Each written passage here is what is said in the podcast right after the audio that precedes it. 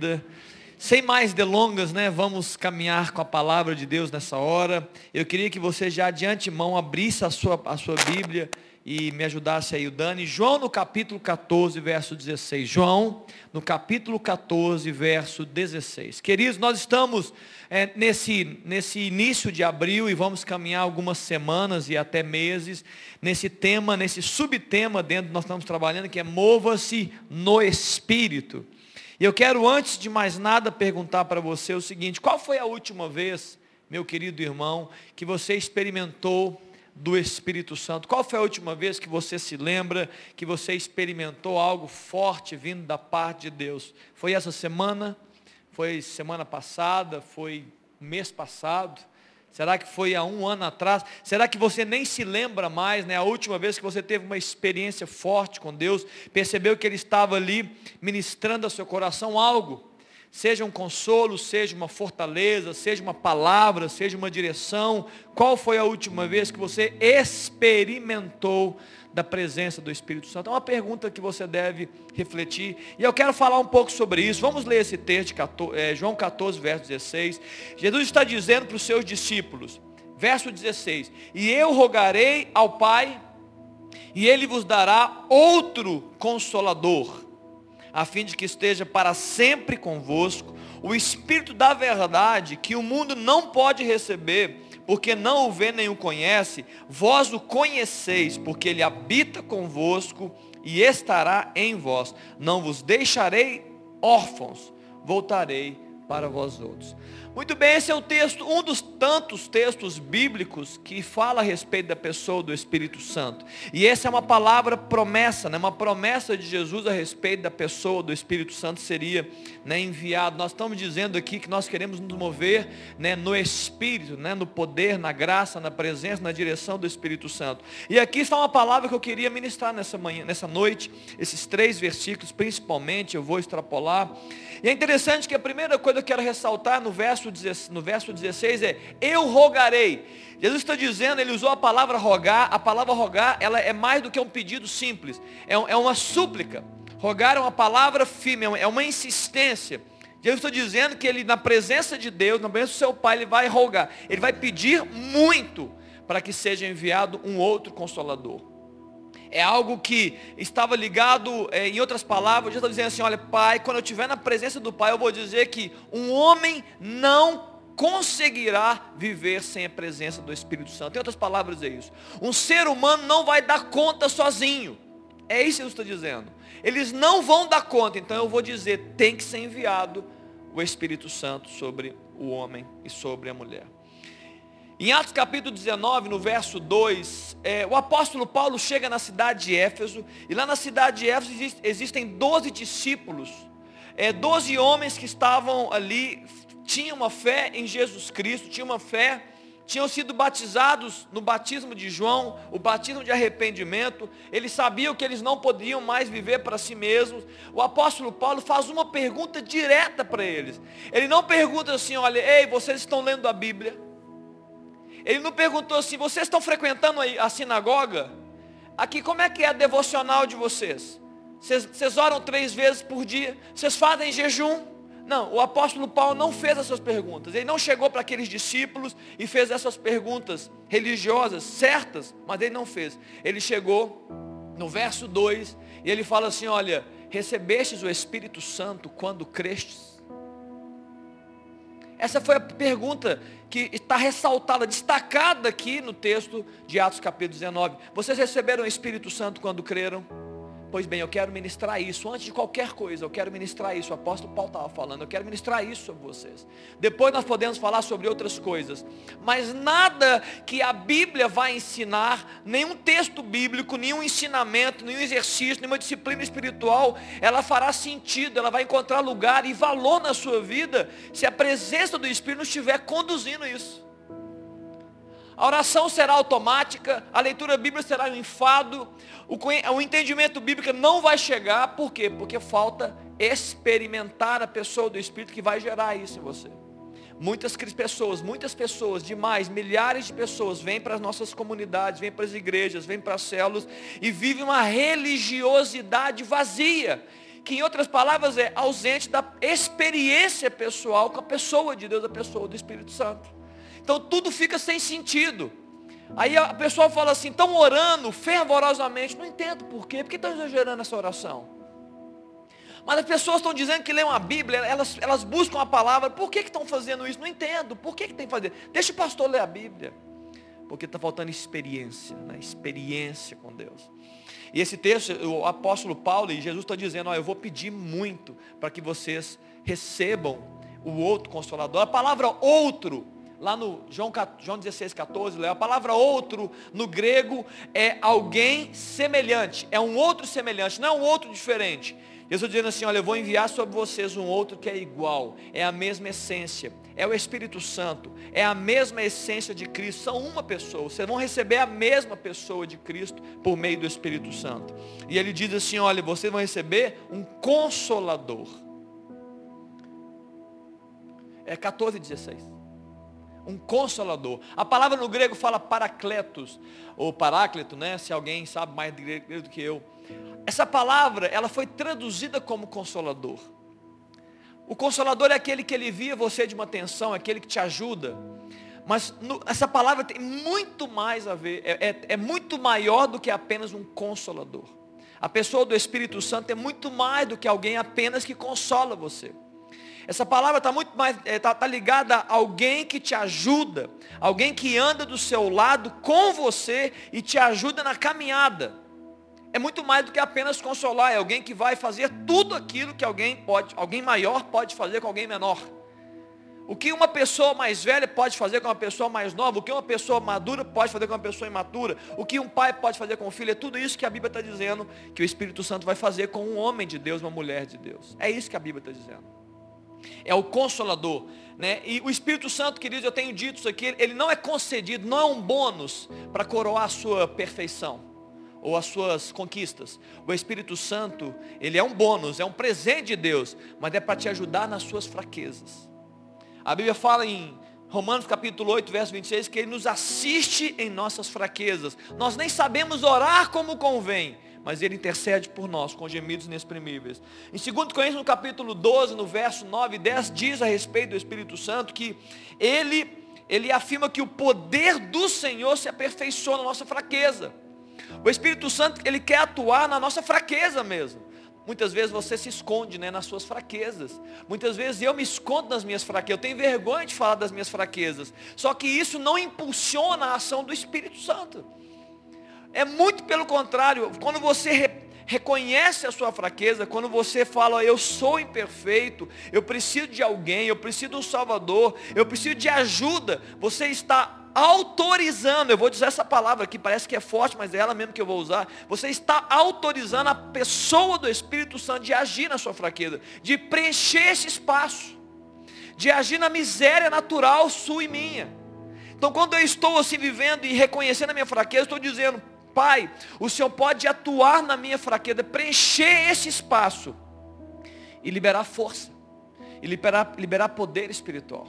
Então Deus quer fazer isso. O Espírito Santo ele quer entrar na, na mente, ele quer entrar no corpo, ele quer trabalhar a fraqueza para gerar algo sobrenatural. O Espírito Santo quer produzir isso através do, do, desse paracleto, desse ajudador, né, daquele que está conosco. E ele diz aqui que ele estará no verso, no caminhando no final do verso 16, e ele estará para sempre convosco. Acho que o Deraldo ministrou isso, não me engano. Não é, não é uma promessa situacional não é algo para o dia de hoje, não é algo para o amanhã, não é por causa da celebração da Páscoa. Olha, domingo que vem o Espírito Santo vai estar aqui. Não, é atemporal, não tem tempo, não é, não está preso. A Bíblia fala, estará conosco sempre, sempre. É uma palavra liberada, é a promessa de Deus. Deus está dizendo o seguinte, olha, não dá para ficar com ele só um dia, não dá para poder é, cuidar do povo só uma semana, não é só no domingo, todos os dias, para sempre. Eu estarei convosco. Essa é a palavra de Jesus para nós. Olha que interessante no verso 17, quando ele fala assim, o Espírito da verdade que o mundo não pode receber, porque não vê nem conhece, vós o conheceis, porque ele habita convosco e ele estará em vós. O Espírito Santo. Ele habita convosco e ele estará em vós. Sabe o que é interessante? É que é, eles já tinham percebido, os discípulos já tinham percebido, é, talvez não tão conscientemente, talvez é, não com toda certeza, a presença do Espírito Santo na vida de Jesus. Eles já tinham vivenciado o Espírito Santo na vida de Jesus. Uma palavra de sabedoria, uma palavra de consolo, o poder sendo ministrado, certamente aqueles discípulos já tinham vivenciado. Mas Jesus, ele, ele acrescenta profundidade, ele fala, olha, a pessoa do Espírito, a minha pessoa, ela habita convosco, mas vai chegar um dia que ela vai estar dentro de vocês. Ela vai estar em vós. É muito mais profundo, é mais forte, é, é algo, é mais íntimo, é, é mais, é mais, é, é, mais próximo. É isso que Deus quer fazer a, na promessa do Espírito Santo. É trazer proximidade dele. Eu não preciso ir mais no, no templo, eu não preciso ir mais na sinagoga para me aproximar de Deus. Ele está dizendo, olha, eu vou enviar uma pessoa, a minha pessoa, para que você perceba a minha presença todos os dias da sua vida. Na sua casa, no seu trabalho, né, na sua caminhada, se você estiver é, na diversão, se você estiver em dias bons, dias maus, você vai perceber se você acreditar nisso. É interessante que no Antigo Testamento, o Espírito Santo se manifestava de várias formas também. Mas agora há uma distinção daquilo que aconteceu antes do Pentecostes e depois do Pentecostes. Antes do Pentecostes, o Espírito Santo tinha uma ação ali, eventual numa pessoa, num rei, num sacerdote, num juiz daquela época. Ele ministrava, ele dava força, ele dava sabedoria. Mas Jesus está dizendo o seguinte: olha, não vai ser mais assim. Vai ser mais forte. Vai ser mais profundo. Vai ser dentro de uma pessoa e de qualquer um. Já não é mais uma casta superior, já não é mais um, um homem, um rei, um sacerdote, um profeta, é todo aquele que crê. A pessoa do Espírito Santo. Em, em João no capítulo 7, no verso 37, Jesus está é, vivenciando a festa dos tabernáculos. Essa festa é a festa, é, uma das grandes festas que o povo de Deus celebrava. E ali no verso 37, João no capítulo 7, no verso 37, no último dia dessa festa, e antes, eu não deixa eu ler primeiro, depois eu explico. Ele chega e ele se levanta e exclama: Se alguém tem sede, venha a mim e beba. Quem crê em mim, como diz as escrituras, do seu interior fluirão rios de águas vivas. Isso ele disse com respeito ao Espírito Santo que haviam de receber os que nele crescem pois o Espírito até aquele momento não fora dado, porque Jesus não havia sido glorificado. Essa festa, querida, é uma festa muito especial no povo judeu, e havia uma tradição que tinha a ver com águas. Era uma tradição de que os sacerdotes traziam a água num vaso de ouro, e eles derramavam essa água no templo, num símbolo de sacrifício a Deus, clamando por chuvas de bênçãos. Era uma água derramada por, por aqueles líderes espirituais, dizendo, olha, nós estamos clamando por água, nós estamos clamando por chuva, para que seja derramada chuva de bênção nas nossas plantações, para que aquilo que nós plantarmos, nós sejamos frutíferos na hora da colheita. Então era um símbolo de vida naquela festa. Jesus chega então nessa simbologia, nesse contexto existente na festa tabernáculos, ele se levanta, ele fala assim, olha, vocês estão entendendo o que está acontecendo aqui? Pois eu quero dizer algo mais profundo. Eu quero dizer para vocês que quem tem sede, venha a mim e beba. Aqueles homens estavam celebrando a água, clamando pela água para alimentar a terra, para abençoar a terra.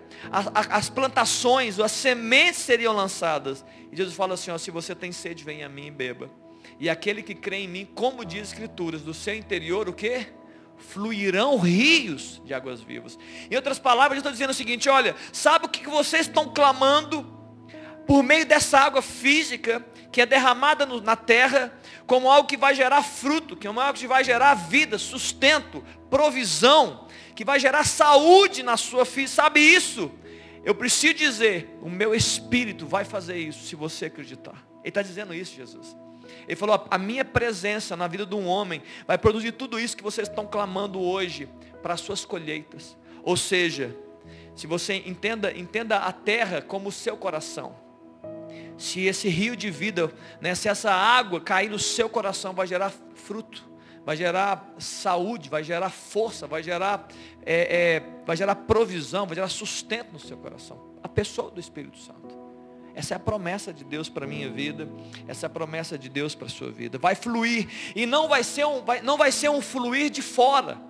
Não é algo, por exemplo, que você vai falar, olha, eu estou me alegrando tanto com o que está acontecendo ali, eu estou vendo, olha, eu estou percebendo as coisas, está ali, está lá, está aqui. Não, a Bíblia fala que quem crê, o rio de Deus, essa vida que se manifesta, ela flui do interior. Ela cura de dentro para fora. É um rio do interior do ser humano. É muito mais de uma coisa boa que você olha e percebe. É uma coisa que você vive em si, experimenta no seu interior a pessoa do Espírito Santo, a pessoa de Deus, a pessoa de Cristo. Esse texto fala que o Espírito Santo não fora enviado porque Jesus ainda não tinha sido glorificado, ou seja, quando Jesus sobe e ele é glorificado, nesse momento de glorificação, ele deve chegar, eu estou agora né, é, é, expandindo a palavra, ele falou, pai, louvado seja Deus, foi tudo bênção lá, deu tudo certo. Agora é o seguinte, olha, eles não vão dar conta, nós temos que voltar. Nós temos que estar com eles por meio do nosso espírito. Nós tem, eles têm que ser cheios de nós.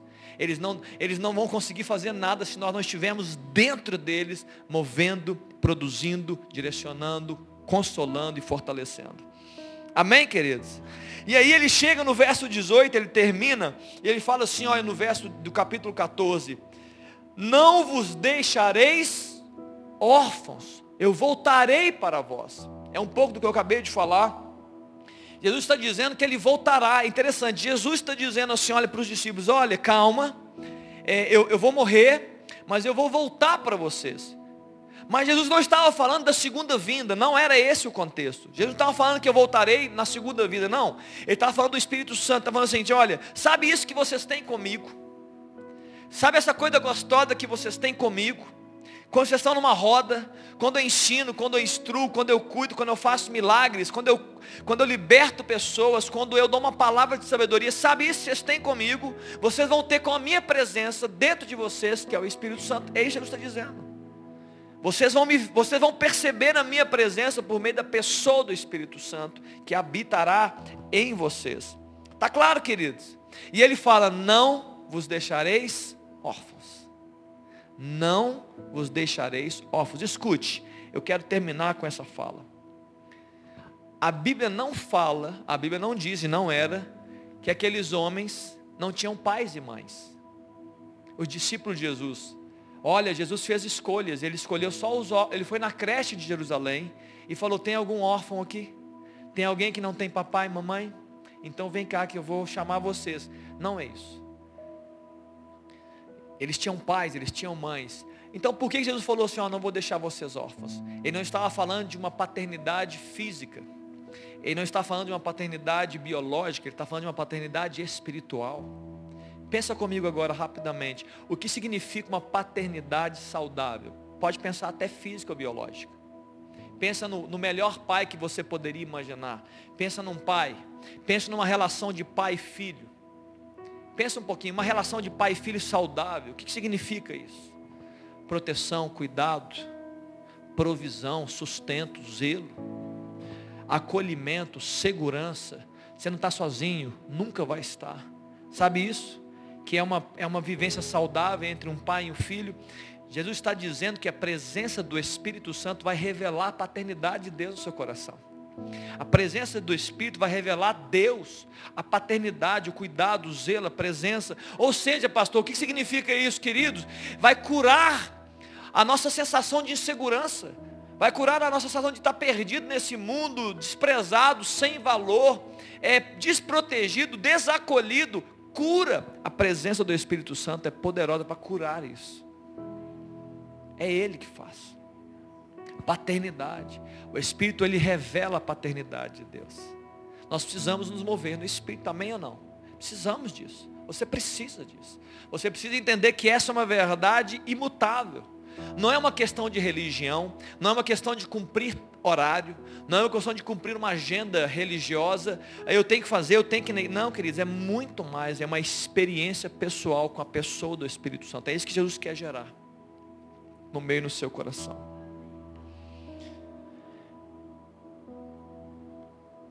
E eu preciso concluir que nós vamos orar e ceiar juntos que se naquela época, quando eles estavam ouvindo essas palavras, era uma promessa, se naquela época quando esse texto foi escrito, a maior parte dos textos que eu li era uma promessa. Olha, Jesus estava apontando para algo. Olha, eu preciso dizer o que vai acontecer. Para os nossos dias, querido. Não é uma promessa, é uma realidade. Que você deve buscar. Que eu devo buscar para a minha vida hoje. Não para a minha vida ontem. Para hoje. Para amanhã. Para a semana. É realidade. Não é uma promessa, mas é uma realidade. Já está disponível, já está liberado. A, a promessa foi feita e agora é uma realidade. Atos capítulo 2 cumpriu-se a promessa. E agora se tornou uma realidade para todo aquele que crê. Você precisa se mover no poder do Espírito. Você precisa do consolo do Espírito. Você precisa de força no Espírito. Você precisa disso. E eu queria orar por isso. Eu queria que você fechasse seus olhos aí um pouco. Daqui a pouco nós vamos sair. Daqui a pouco. Rapidamente nós vamos fazer. Mas eu quero, que, eu quero investir um pouco de tempo nessa hora.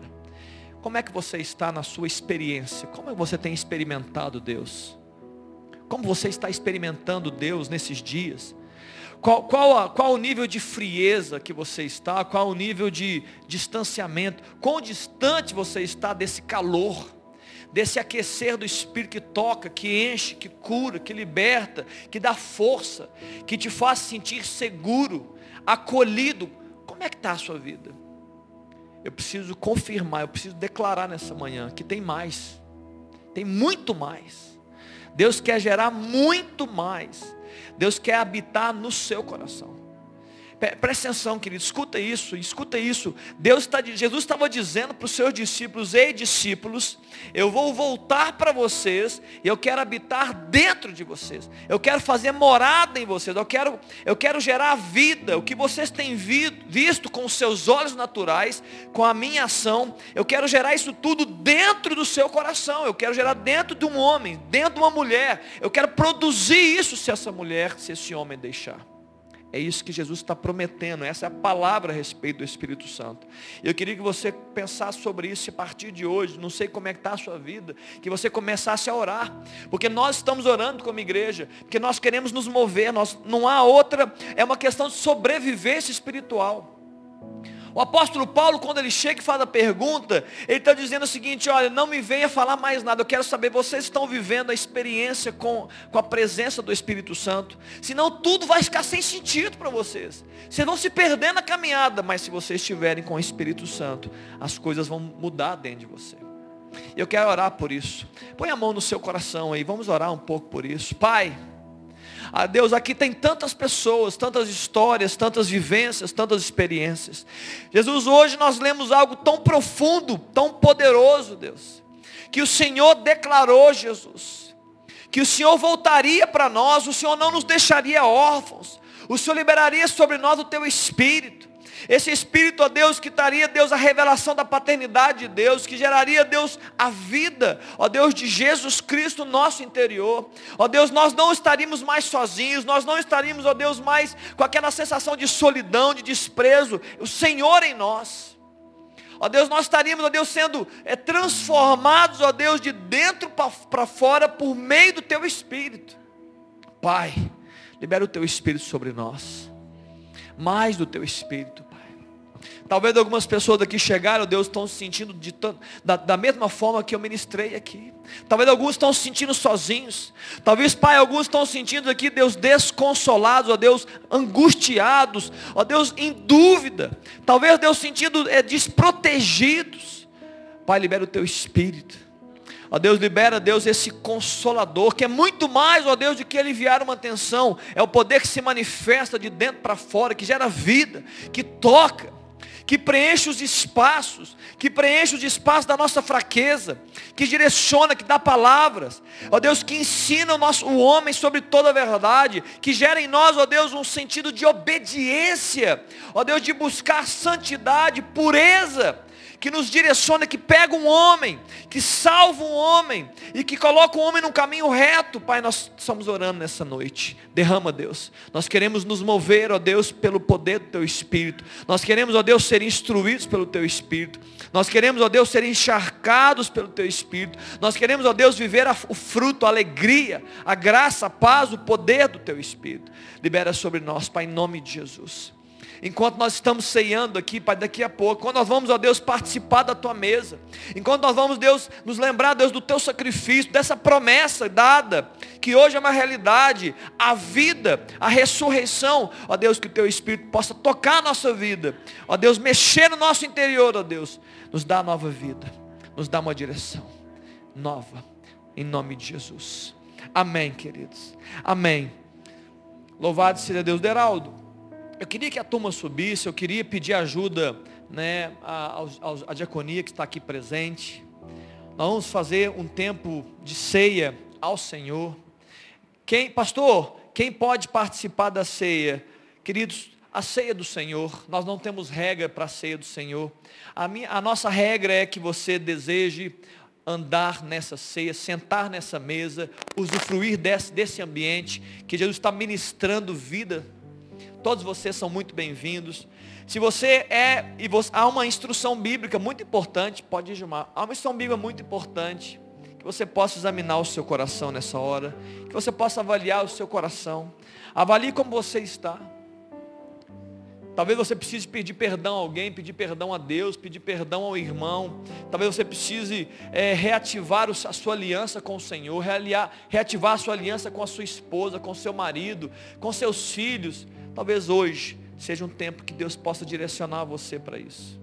Faça isso em nome de Jesus. Enquanto cantamos, e daqui a pouco os diáconos estão se preparando, fiquem de pé aí onde você está. Vai orando ao Senhor. Ora ao Senhor, um tempo de oração. Um tempo de oração. Né? Pode ficar em pé, todos vocês. Um tempo de oração, daqui a pouco não servir. Eu quero já que de antemão você comece a pensar sobre esse tempo? De ceia, de mesa.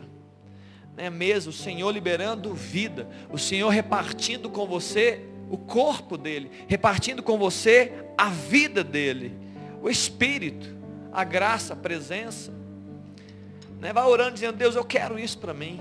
Eu quero participar dessa ceia. Eu quero vivenciar essa experiência de mesa. Eu quero poder ser servido, em termos de ser servido pela presença, ser, ser agraciado pelo pão do Senhor. Vai orando. Geraldo, vamos cantar, querido. Enquanto nós cantamos essa canção, que você receba e espere, para que todos nós ceiemos, possamos ceiar juntos.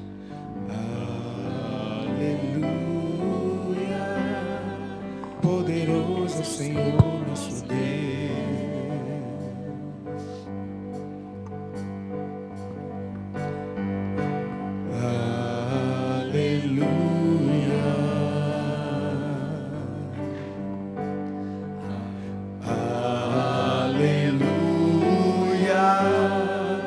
Poderoso Senhor nosso Deus.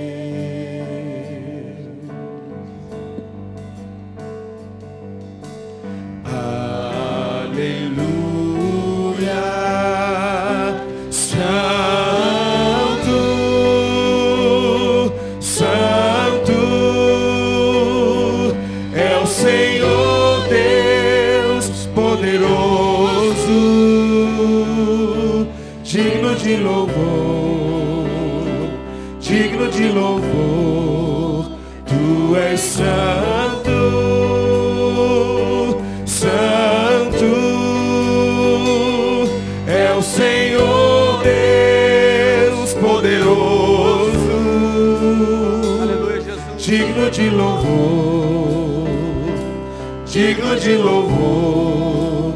Amém.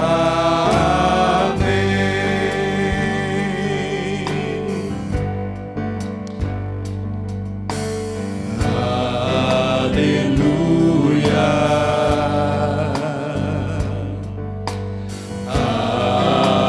Aleluia. Poderoso é o Senhor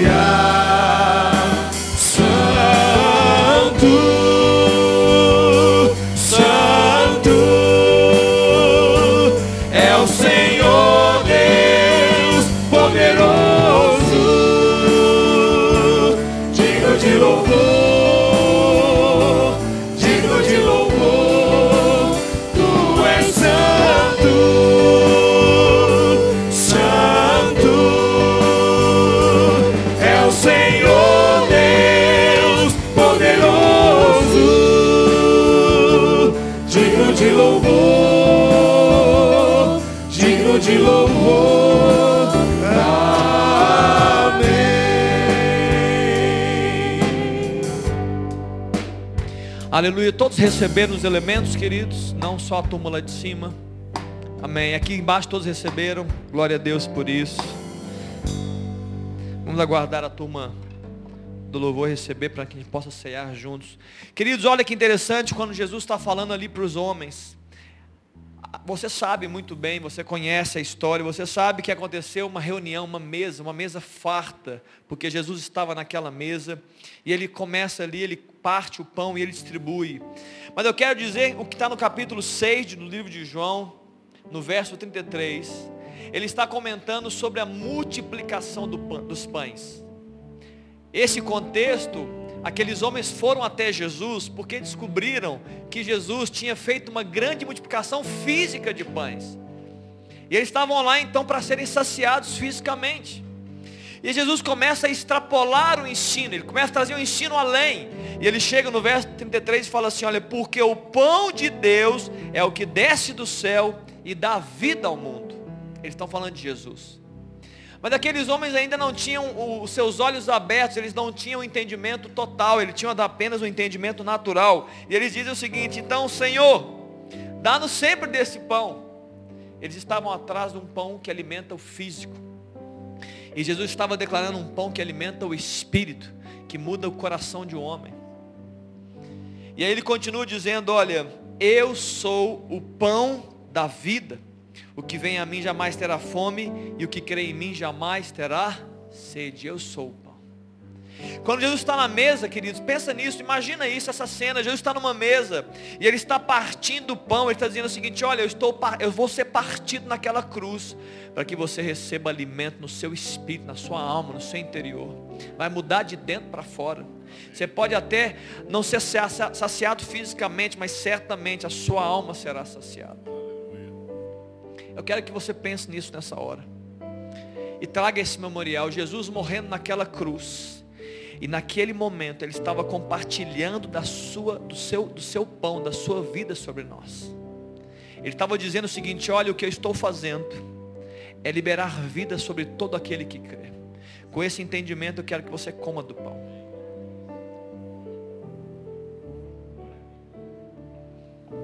O pão que gera vida. Esse pão que é Cristo, que muda a história de uma pessoa. Esse pão que é Cristo, que é capaz de fazer um divisor de águas entre o antes e o depois, Jesus. É nessa ceia, nessa mesa que nós estamos agora ceando. E a Bíblia fala que de semelhante modo, naquele ambiente, ele chega e ele pega um cálice, ele distribui o cálice, ele, ele, ele é, compartilha esse cálice, ele fala, esse cálice é o cálice da nova aliança com o meu sangue. No mesmo capítulo 6, no verso 55, ele chega e fala, pois a minha carne é a verdadeira comida e o meu sangue é a verdadeira bebida. Ele diz o seguinte: quem comer a minha carne, e ele estava falando simbolicamente, é claro, e beber do meu sangue, ele estava falando sobre crença, ele estava falando sobre convicção, ele estava falando sobre entendimento desse momento. Ele está dizendo: quem fizer isso, quem entender disso, permanece em mim e eu nele. Aliança. Você entende quando você faz isso, você está dizendo, Jesus, eu quero ter uma aliança contigo. Uma aliança que não se quebra, uma aliança eterna, onde a sua presença está comigo, onde eu vivencio a experiência com o Senhor todos os dias. Com esse entendimento, queridos, eu quero que você tome do cálice. Se você pode, diga palavras nessa hora. Diga palavras. Abra o seu coração, adore a Jesus nessa hora. Sim, diga para Deus, Deus, eu sou grato. Pai, eu quero experimentar mais dessa realidade. Muitas vezes nós estamos como aqueles homens que estão buscando, um, tendo um entendimento natural das coisas espirituais. Pai, amplia o, o nosso entendimento. Ó Deus, abre os nossos olhos para essa grande, verdadeira realidade. Ó Deus, que quem come do seu, do seu corpo e quem bebe do seu sangue, bebe verdadeira comida e, be, e be, come verdadeira comida e bebe verdadeira bebida. E quem faz isso permanece no Senhor e o Senhor nele. Pai, nos dá essa presença, Jesus, de todos os dias. Todos os dias. Ó Deus, do acordar, ó Deus, ao dormir. Enquanto estamos, ó Deus, de olhos abertos ou de olhos fechados, Pai. Libera a tua presença, Deus. Nos traz entendimento da tua presença. Nos ensina a vivenciar isso, Pai, para a honra e glória do teu nome, Jesus. Ó Pai, e agora, Deus, que nós estamos, ó Deus, nos caminhando, ó Deus, para esse, para irmos para nossa casa. Jesus nos leva em segurança. Ó Deus, nos dá a tua paz. Libera shalom do Senhor sobre nós. Ó Deus, abençoa a nossa casa, Deus, que essa palavra, Deus, e o que nós vivenciamos aqui, que nós possamos transbordar, ó Deus, no nosso lar, que nós, os maridos transbordem nas esposas, esposas nos maridos, pais nos filhos, filhos nos pais. Libera a vida, Deus. Libera esse rio de vida, Deus, através das nossas vidas, para, ó Deus, impactar pessoas, fazer diferença, primeiro em nós e depois naqueles que nós convivemos, para honra e glória do Teu nome. É a minha oração em nome de Jesus. Amém, queridos? Amém. Antes de ir embora, eu quero desafiar você a fazer algo. Eu estava orando e Deus me deu uma visão rapidamente. Eu quero ministrar isso. Eu quero desafiar você a chegar na sua casa. Se você tem alguém aqui que mora sozinho, levanta a mão. Vocês moram sozinhos. Vocês estão autorizados a não fazer isso, porque você mora sozinho. Isso vai fazer só você. Mas se você puder fazer com alguém que você vai encontrar, faça.